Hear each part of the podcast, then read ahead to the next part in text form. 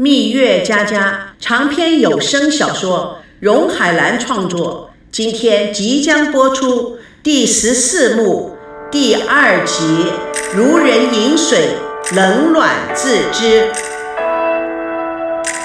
王曼看到赵熙的眼睛，一眨不眨地看着他，不觉面带娇羞，眼露秋波，更显得令人怜爱。孙娜的眼睛像打乒乓球一样的。看着他们，内心酸甜苦辣混合在一起，都忘记了是什么滋味了。高培志冷静地看着他们三个人，眼睛不觉得越眯越小。突然，他假装咳嗽了一下。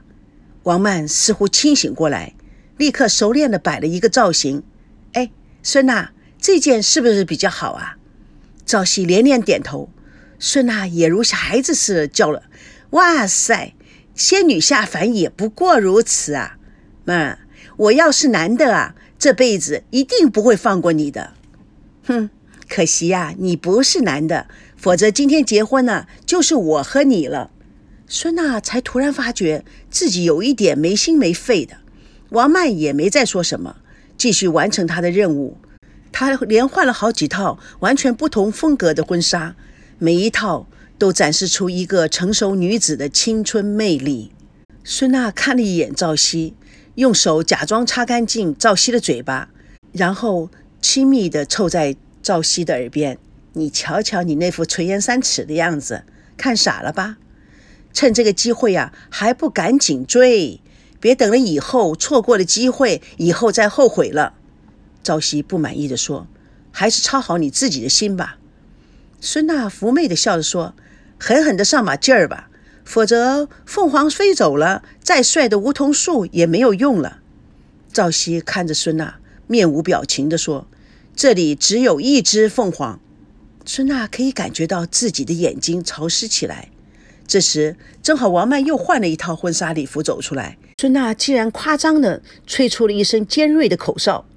高培志看到王曼穿着似乎镂空的婚纱，性感迷人。有点愕然，不觉赞叹呢。哼，可真没看出来呀，还是个大美人呢。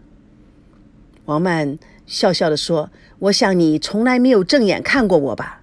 高培志伸伸舌头说：“还没来得及看呢。”他又假装左看右看，突然神神秘秘地说：“我啊，现在看到的是一只啊美丽的九尾狐，每一只尾巴都在展示了它的风骚。”高培志。你小心挨揍啊！哎，王曼，我刚在天堂上面，怎么一下子被你这一句话就打到地狱里去了？所以说啊，人啊不能够看表面，内在呀永远是个男人婆。他还没有说完，就被孙娜将他和王曼拉到一块儿。哎，你们两个站在一块儿，让我看看。高培志和穿着婚纱的王曼站在一起，孙娜夸张的张大了嘴巴。天哪，绝配！要不然咱们来个集体结婚得了。此时，高培志的眼睛直勾勾地看着美丽如童话中的公主的孙娜，没有做任何的表示。站在他前方的王曼没有听到他的声音，故意开玩笑地说：“怎么，你现在是癞蛤蟆想吃天鹅肉了？”高培志清醒过来，对王曼咧个大嘴，笑着说：“哥儿们，这玩笑可不能随便乱开的。”你一起头啊，我就控制不住了。高培志说完，做事就去拥抱王曼。王曼瞪了高培志一眼，避开。哎，姓高的，你少来！你们别瞎掰啊！跟他，我宁愿单身一辈子。嗯，现在别把镜头转到我的身上。赵熙，你们两个怎么还不去试衣服啊？关键是你们。孙娜、赵熙被高培志、王曼推进了试衣间。身穿着婚纱的孙娜从女试衣间里走了出来，宛若天使，美丽的夺人心魂。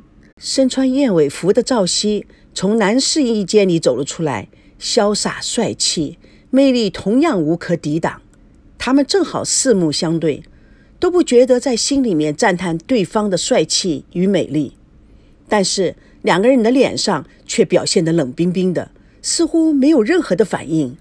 王曼与高培志互相看了一眼，心中实在不了解怎么回事了。最早清醒的应该是高培志，他用充满了羡慕、嫉妒、恨的声音说：“为什么最美好的东西总是属于别人的？”王曼看了一眼高培志，最美好的东西就在你身边，只是被你的贪心与虚伪掩盖了，进行的不到位而已。高培志转头，故作很有兴趣地看着王曼：“你是说是你吗？”王曼不屑的样子，哼。我哈，你呀没门儿！台湾味酒吧，两张精致烫金结婚请柬放在一起。王曼和高培志沮丧的脸靠得很近，瞪着对方。高培志一脸冷漠：“你不是想做赵熙的新娘吗？怎么现在变成伴娘了？”王曼也很失落地说。你不是要做孙娜的新郎吗？那么你现在怎么变成了伴郎了？哼！你不是想打入内部吗？怎么弄成这个样子了？你不设计了一套浪漫的真爱总动员计划呢？结果呢，还不是失败了？唉，高培志叹口气，眼看这两个人呐就要分手了，怎么又接上了？哎，咱们怎么办？呃，就这么样放弃了？哎，干嘛放弃呀？王曼还是兴致勃勃地说：“就算我要放弃，爱已经在心里生根发芽了，再也阻挡不住了。”裴志下意识地把手节掰得噼里啪啦响。对，凭什么放弃？屡战屡败，屡败屡战，这就是我高培志的人生哲学。搞保险是这个样子。面对爱情吗？也是这样。王曼看着他，笑眯眯地说：“喜欢把手指掰得噼噼啪啪响的人呢，通常精力旺盛、健谈，最喜欢钻牛角尖，会不惜代价的去追求自己喜欢的人和事。心理学，哼，王曼，有时候和你在一起也挺可怕的。我在你的眼里面都快变成透明的了。我告诉你。”女人太聪明了，会把男人给吓跑的。是啊，哎，可能我就是这点输给了孙娜。有时候傻傻的反而让人怜爱。哎，但是高培志，恕我直言，你似乎不是孙娜喜欢的类型。高培志自认为潇洒的摸了摸头发，哼，那是你还不了解我的全部魅力。其实啊。孙娜的芳心啊，已经就要被我略施小计，成功的俘虏了。但是啊，哎，我真是做人做到家了，太善良了，太为他人着想了，才使他们又重新的搞在一起。说的也是，我觉得啊，我们也真是太善良了，而且啊，我真是不甘心。那天要不是迟疑了一下，早就生米煮成熟饭了。高培志兴趣盎然地说：“真的？嘿，说来听听，你是怎么没有把全部的衣服解决掉的？”王曼戏谑地打了高培志一下：“你少善罢了。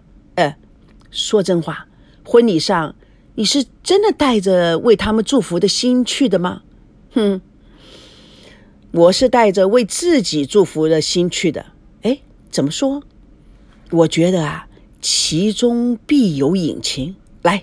送耳上来，高培志在王曼耳边低语。王曼表情复杂，听完了以后，王曼表情非常的迟疑。哎，我们这样做是不是有点不道德？